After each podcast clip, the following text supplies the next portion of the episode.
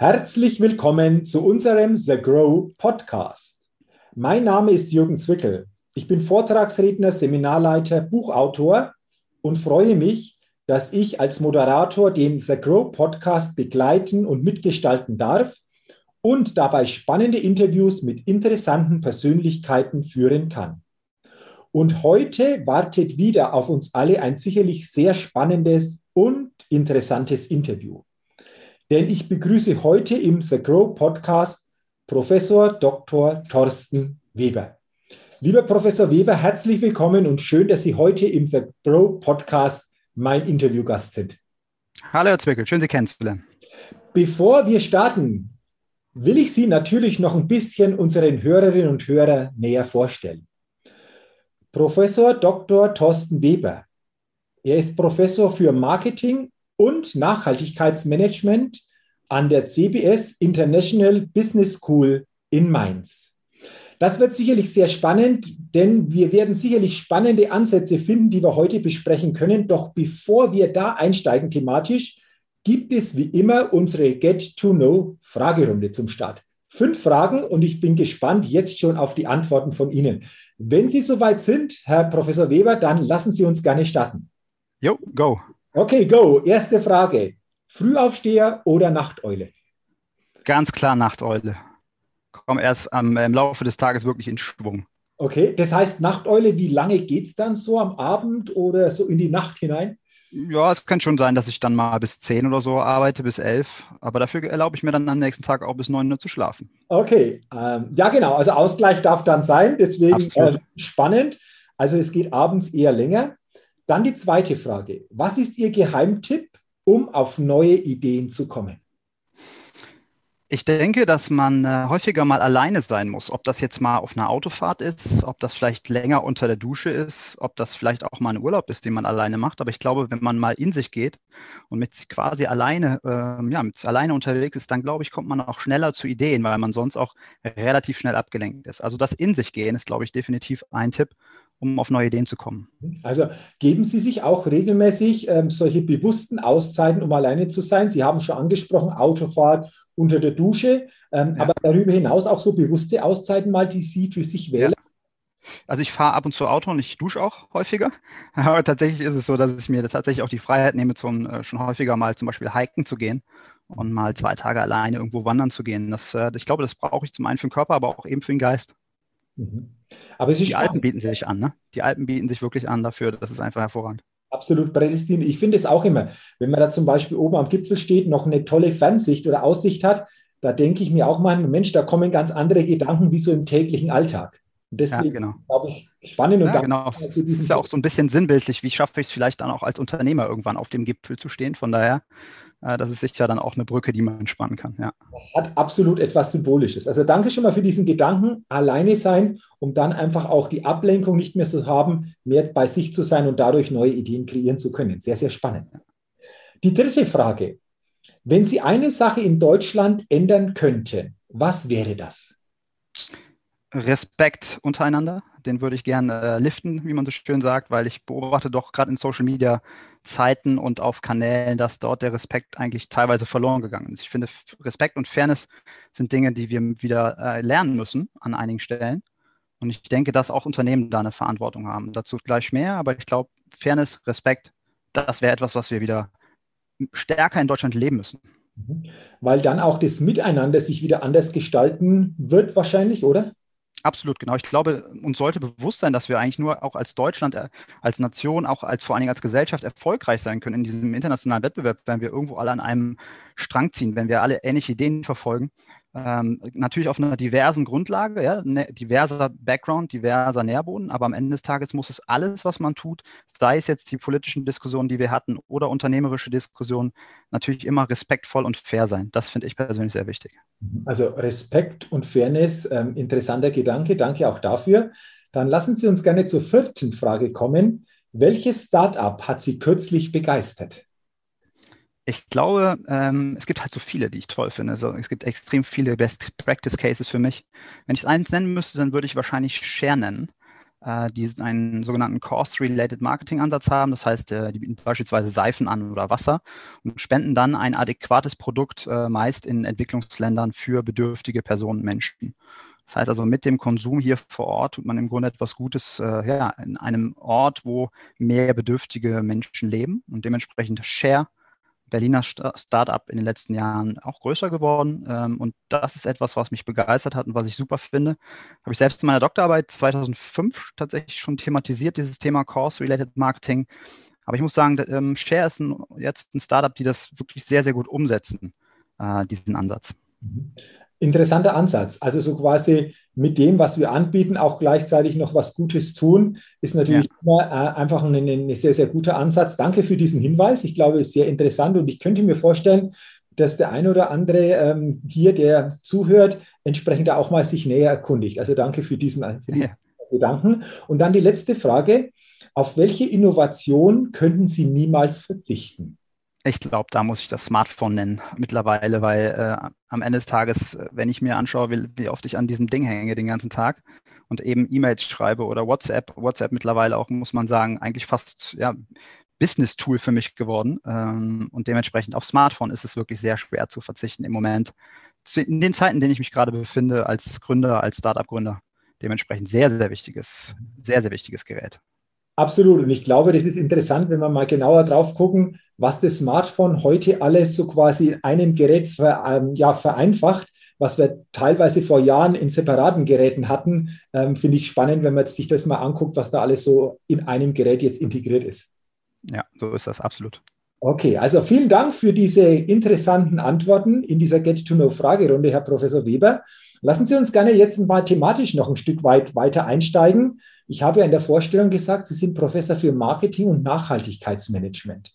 Und ich glaube, interessant ist es vor allen Dingen auch, dieses Thema Nachhaltigkeitsmanagement mal zu beleuchten. Um was geht es konkret? Was ist der Hintergrund? Äh, ja, mit was beschäftigen Sie sich äh, tagtäglich einfach auch in Ihrer Arbeit? Ja, also ich glaube, wir haben in den ja, letzten 30, 40 Jahren ja gelernt, dass eigentlich unternehmerisches Wirken oftmals auf Wachstum beruht, dass wir versuchen müssen, möglichst viele Produkte zu kaufen und monetäre Ziele oder ökonomische Ziele eigentlich übergeordnet sind. Und in den letzten Jahren haben wir gemerkt, dass eben auch soziale, aber auch mittlerweile ökologische Zielsetzungen da einfach äh, nicht minder wichtig sind. Dementsprechend geht es beim Thema Nachhaltigkeit darum, genau diese drei Dimensionen zu verzahnen und möglicherweise ökonomisch zu wachsen, was vollkommen in Ordnung ist, aber immer vor dem Hintergrund von ökologischen Zielsetzungen und sozialen Besonderheiten. Das ist eigentlich der Kern der Nachhaltigkeit, sogenannte Triple Bottom Line steht dahinter äh, in der Nachhaltigkeitslehre. Und ich glaube, wir sind auf einem ganz guten Weg, dass viele Unternehmen mittlerweile auch dieses Bewusstsein erlangt haben, dass es eben ein nicht immer weiteres Wachstum gibt, ja, also auf ökonomischer Basis. Und ich weiß, äh, der Podcast heißt The Grow, deswegen ist das ja natürlich auch wichtig, dass Wachstum weiterhin besteht. Aber ich glaube, qualitatives Wachstum und halt Wachstum auf Basis von ökologischen und sozialen Besonderheiten, das ist etwas, was wir zukünftig noch stärker herausarbeiten müssen. Das heißt doch auch, dass wir dann durchaus überlegen dürfen, Wachstum mal neu oder anders zu definieren. Das ist so, ja. Also ich glaube schon, ich weiß nicht, ob wir es ob anders definieren müssen, klassisch. Ich glaube, dass wir einfach neue Zielsetzungen einarbeiten müssen, andere Kriterien einarbeiten müssen, andere Werte auch dabei berücksichtigen müssen. Also nehmen wir mal ähm, eben genannt Fairness und, und äh, Gerechtigkeit. Das ist sicher ein Wert, der dabei eine Rolle spielt. Aber meiner Meinung nach ist auch sowas wie das Glück, das persönliche Lebensglück. Das ist etwas, was in unserer Betrachtung eigentlich viel stärker herausgearbeitet werden müssen. Also ist ein Unternehmer, ist ein Mitarbeiter, ist ein Konsument, ist ein, ich sage mal, mündiger Bürger einer Gesellschaft auch wirklich glücklich. Und das ist etwas, was auch in Wachstum und ökonomischen Prozessen und in gesellschaftlichem Denken sicher stärker berücksichtigt werden muss. Das, es gibt ja die Glücksforschung. Und Nachhaltigkeit ist auch mittlerweile ein Kriterium oder nachhaltiges Leben eines glücklichen Lebens. Mhm. Das bedeutet doch auch, äh, wenn ich Sie richtig verstehe, dass auch durchaus Unternehmen sich diesen Fragen immer mehr widmen sollten, oder? Und einfach gucken, wie sehen dann Antworten aus? Wie können wir auch hier bei uns im Unternehmen so ein Umfeld gestalten, in dem diese Themen einfach noch ganz anderes Raum oder Platz finden? Genau, also innerhalb des Unternehmens in Richtung Mitarbeiter ganz sicher, aber eben auch in Richtung eben des Verbrauchers, nämlich durch das Schaffen von nachhaltigeren Alternativen, zum Beispiel Produkten oder Dienstleistungen, die am Ende des Tages den Unternehmer irgendwo vielleicht in seiner persönlichen Motivation auch glücklicher machen, aber auch den Konsumenten, der ja glücklich darüber ist, äh, mit einem Produkt nicht ganz so großen Schaden oder geringeren Schaden anzurichten oder vielleicht sogar proaktiv etwas Gutes getan zu haben, sozial, wie wir das bei Share gehört haben eben. Dementsprechend, ich, ich glaube, dass das fast zukünftig unerlässlich ist. Bei all den Wachstumsprozessen, Thema The Grow, muss halt qualitatives Wachstum sozial-ökologischer Art mittlerweile mitgedacht werden. Anders wird unsere Gesellschaft und das Unternehmertum nicht mehr funktionieren. Das ist meine Hypothese. Mhm, okay, also sehr, sehr interessanter Gedanke. Ähm, da nochmal so die letzte Frage. Wie Sie gesagt haben, so quasi einfach auch so die glücklichen Mitarbeiter oder welche Rahmenbedingungen gibt es, dass ich mich insgesamt so in diesem Kontext wohlfühle. Heißt es nicht dann auch, je besser das passt, umso besser werden dann auch wieder die Ergebnisse, die folgen? Ist das auch so eine Konsequenz, die mhm. man daraus ableiten kann? Ja, es gibt schon Studien aus den USA tatsächlich, aus den 90er Jahren, die mir bekannt sind, wo äh, letztendlich der Zusammenhang von sozialem Wirken eines Unternehmens, also soziales Engagement, mit der Identifikation des Mitarbeiters hergestellt wurden, also positive Korrelation. Das heißt, wenn ein Unternehmen etwas im CSR, Corporate Social Responsibility Kontext getan hat, war der Mitarbeiter motivierter, hat, wie man so leider so schön sagt, besser performt höhere Identifikationsgrade auch gezeigt. Und das ist definitiv gerade im War of Talents oder War for Talents, den wir gerade erleben. Also wir kämpfen als Unternehmen quasi, ein bisschen martialisch, sorry dafür, aber wir kämpfen um die Talente und die guten äh, ja, Mitarbeiter. Und dementsprechend ist das sicher auch ein Erfolgsfaktor, den wir dann äh, mit, ins, mit ins Rennen schmeißen können, wenn wir als Unternehmen nachhaltiger sind. Mhm, okay. Also und eine Ergänzung vielleicht, weil es gerade tatsächlich so relevant ist. Ähm, ich erlebe es ja jeden Tag bei uns an der, an der Uni, dass im Grunde die jungen Menschen, also die potenziellen Mitarbeiter von in zwei, drei Jahren, die bei uns ausgebildet werden, denen ist das Thema so, so, so wichtig, gerade Nachhaltigkeit. Da geht es teilweise wirklich äh, über das Gehalt hinaus, über vielleicht sogar Standort. Aber das Thema Nachhaltigkeit oder nachhaltige Arbeitgeber äh, im Employer Branding auch gelebt ist super wichtig für ganz viele neue Mitarbeiter. Okay, also danke nochmal für diesen Hinweis, dass gerade diese junge Generation dieses Thema Nachhaltigkeit ganz anders im Blick hat, auch ganz anders darauf achtet und natürlich einfach, denke ich, noch genauer hinguckt, welches Unternehmen bietet mir auch in diese Richtung zum Thema Nachhaltigkeit mehr wie vielleicht ein anderes Unternehmen. Ähm, jetzt mal auf die Seite der Unternehmen nochmal gehend. Ähm, wie könnte jetzt ein Unternehmen vorgehen? Vielleicht einfach mal so ein paar Gedankenansätze, um sich diesem Thema nach und nach stärker zu widmen. Haben Sie da so ein paar Gedanken, wie das möglich ist oder wie so eine gute Vorgehensweise aussehen könnte? Ja, es gibt ja klassische Nachhaltigkeitsprozesse, die man einziehen kann. Und die erste Stufe, die man eigentlich als Unternehmer eingehen muss, man muss sich, ähnlich wie ich das eben mit, mit meinen Hiking-Trips äh, eigentlich beschrieben habe, man muss sich erstmal selber bewusst sein, was man will und welche Werte man verkörpern will. Das heißt also tatsächlich, das eigene Wertegerüst zu definieren, ist für mich eigentlich der, immer der erste Schritt. Das ganze The Thema Codes of Conduct äh, bis hin zur Implementierung einer nachhaltigen Unternehmenskultur ein bisschen weiter gefasst. Das ist für mich der Kern eigentlich des Denkens, weil ich muss mich ja intern erstmal dazu bekennen. Ich muss erstmal wissen, dass ich eben fairer sein möchte in Zukunft, dass ich transparenter sein möchte, dass ich gerechter sein möchte. Und deswegen ist der, die Unternehmenskultur ist immer der erste Schritt in meinen Augen. Das zweite wäre für mich die Definition von Themen und Prozessen. Das heißt, was passt zu meinem Unternehmen? Wo möchte ich mich betätigen? Ja, also wir haben zum Beispiel die 17 SDGs, die Sustainable Development Goals der UN. Da kann man sich hervorragend ein paar SDGs raus knüpfen, raus, äh, raussuchen, äh, die man letztendlich ähm, ja, erreichen möchte, beziehungsweise wo man einfach besser performen möchte im Nachhaltigkeitskontext. Das heißt, welches Thema passt zu mir, welches Ziel. Und das Dritte ist, äh, ich habe ganz klar den Ansatz, auch wenn ich da oftmals Gegenwind bekomme, wenn ich etwas Gutes tue, dann darf ich auch darüber sprechen, weil ich da wiederum eine Motivation für andere auslösen kann. Äh, vor einigen Jahren war das habe ich noch mehr Gegenwind bekommen, wenn ich das gesagt habe, im Sinne von äh, tu Gutes und sprich nicht drüber. Ich bin aber der Meinung, gerade um andere zu sensibilisieren und auch teilweise den Großen so ein bisschen Druck zu machen, den großen Konzernen, die da noch deutlich länger brauchen für diese Umstellungsprozesse, muss eigentlich auch erlaubt sein, dass ein Unternehmen darüber spricht, wenn es etwas Gutes sozial oder ökologisch tut. Und dementsprechend ist das wäre der, die Kommunikation eigentlich der dritte Schritt. Allumfassend muss man sagen, langfristiges Ziel muss immer sein, das Thema Nachhaltigkeit in Produkte und Prozesse zu kriegen, sprich äh, ja eigentlich in die tägliche Arbeit und ähm, Base wäre es dementsprechend auch in den Produkten sozusagen das Ganze dann umzusetzen mit Nachhaltigkeitskriterien. Mhm. Also, sind wir also beim Thema Recycling. Ja. Ähm, Bitte Entschuldigung. Da, danke für diese Gedanken. Also sehr, sehr interessant, einfach auch so die Herangehensweise. Und wenn ich Sie jetzt nochmal richtig verstanden habe, dann sagen Sie, so die großen Konzerne sind dann noch nicht so insgesamt ausgerichtet auf dem Weg wie vielleicht ein oder andere mittelständische Unternehmer oder mittelständische Unternehmen schon. Ist das so richtig? Ah, ob es da große Unterschiede zwischen den Mittelständern und den Konzernen gibt, das ist wirklich im Einzelfall zu prüfen. Ich merke bloß, dass gerade in Startups gerade dieser Purpose-Gedanke halt extrem weit verbreitet ist. Also ich, mir kommt fast kein Startup mehr unter, wo dieser Gedanke Nachhaltigkeit, Purpose, Werte äh, nicht gelebt wird. Und deswegen, da ist, glaube ich, eine große Divergenz zwischen großen Konzernen, wobei man da auch nicht alle nennen darf, ne, das ist klar. Also es gibt viele, die auch echt super einen Job machen, bereits im Nachhaltigkeitskontext. Aber Startups, die würde ich da schon als ja, Gegen, Gegensatz mal bezeichnen, die aber dafür sorgen, und das ist ja ne, eben schon angeklungen, dass die Großen sich bewegen müssen.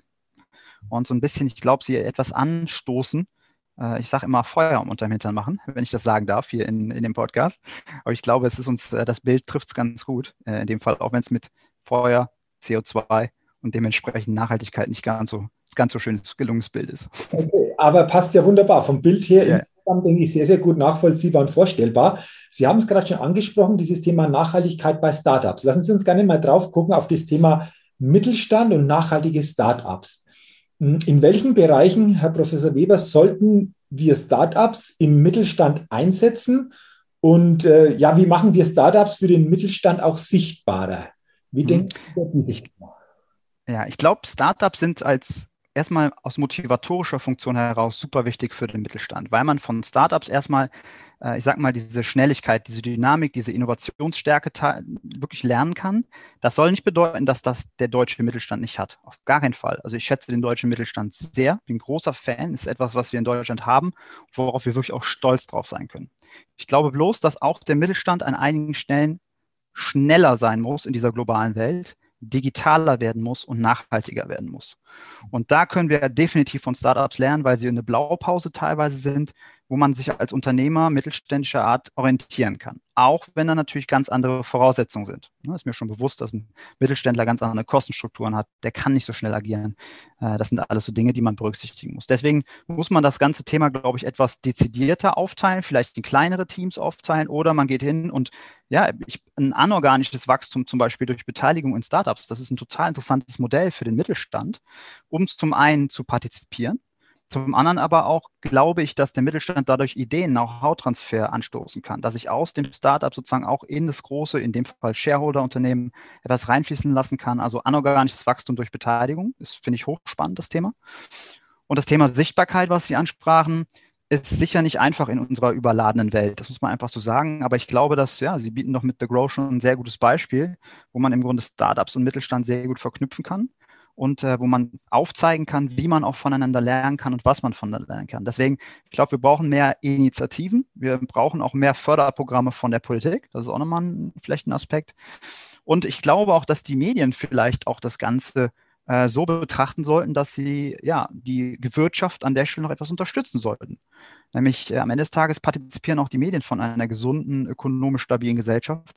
Und dementsprechend haben auch die Medien sicher da eine Aufgabe, das Ganze noch zu promoten. Ähm, interessante Gedanken. Sie, Sie sagen gerade, einfach auch die Medien noch stärker das Thema unterstützen sollten. Wie wäre das möglich oder wie könnte das möglich sein?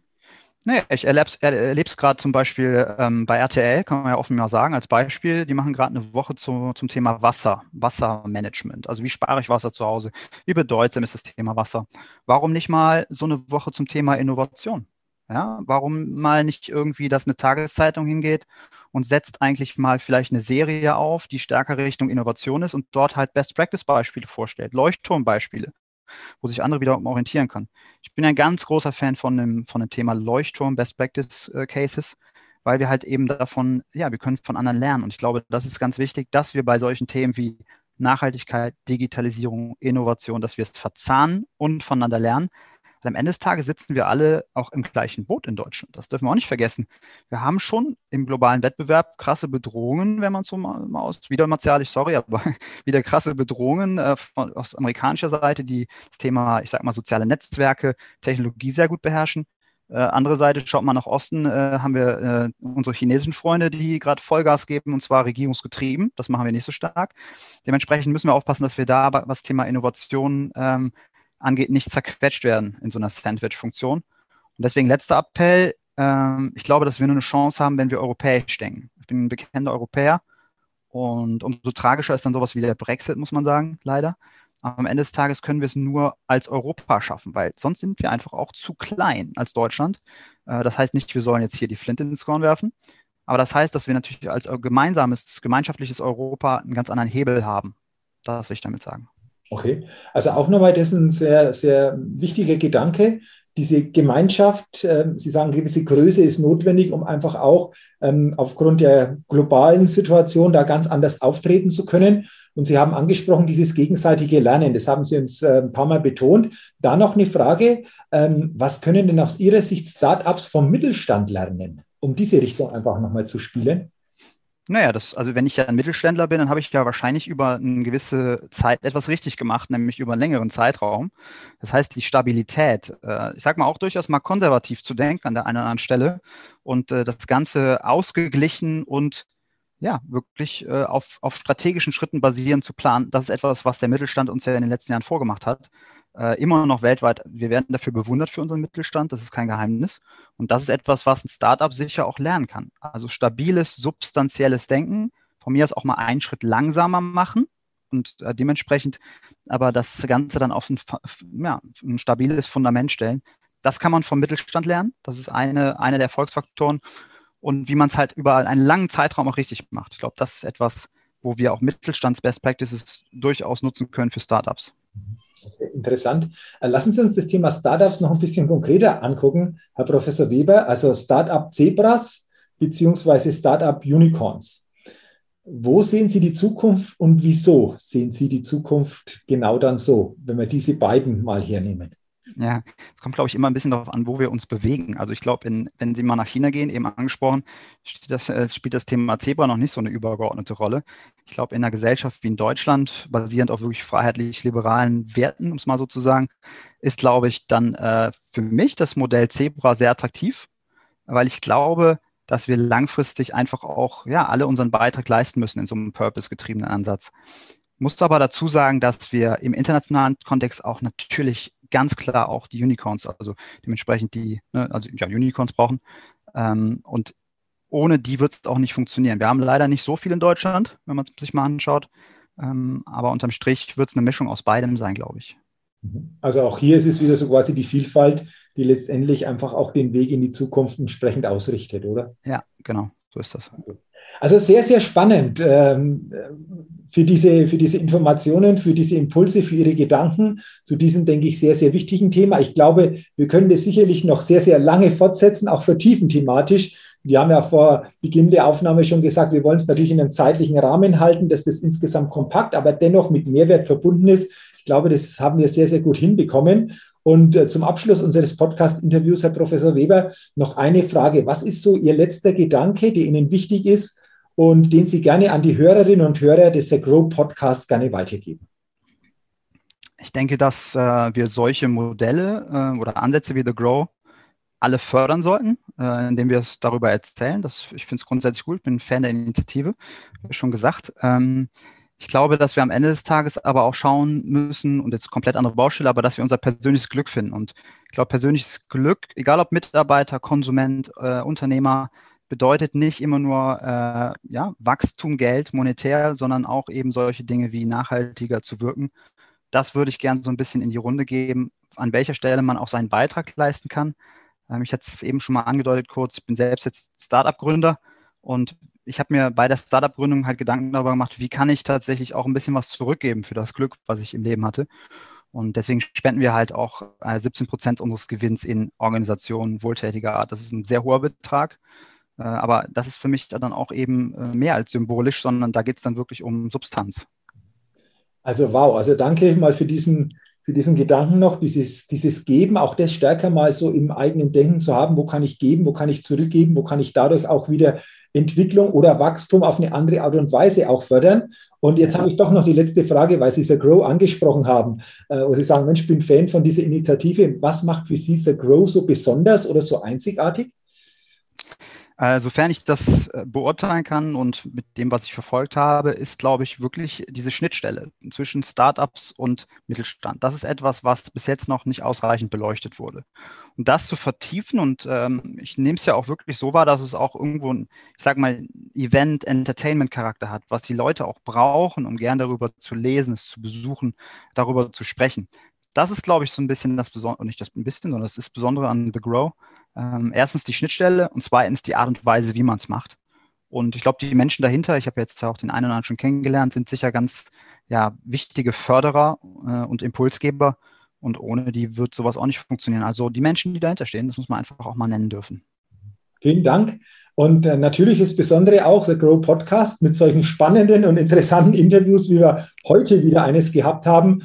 Und zum Ende unseres Interviews sage ich nochmal ganz, ganz herzlichen Dank, lieber Herr Professor Dr. Wehr, für Ihre Zeit, für Ihre Gedanken, für Ihre Impulse, für Ihre Inspiration. Sehr, sehr wertvoll und wünsche Ihnen natürlich weiterhin alles, alles Gute, viel persönlichen Erfolg, viel persönliches Glück, was denke ich einfach auch äh, sehr, sehr wichtig ist und vor allen Dingen auch bei Ihrem Thema noch viele gute Ideen und dass das mehr und mehr nach außen getragen wird. Herzlichen Dank und weiterhin alles Gute. Ja, danke Ihnen, Herr Zwick. Vielen Dank. Gerne. Liebe Hörerinnen, liebe Hörer des Agro Podcasts, ich freue mich, wenn Sie wieder gute Impulse, gute Inspirationen aus diesem Interview für sich mitnehmen können. Wünsche Ihnen natürlich auch viel persönlichen Erfolg in der Umsetzung, auch weiterhin alles, alles Gute und freue mich natürlich auch, wenn Sie bei der nächsten Ausgabe des Grow Podcasts wieder mit dabei sind und hineinhören. Bis dahin alles Gute, Ihr Jürgen Zwickel.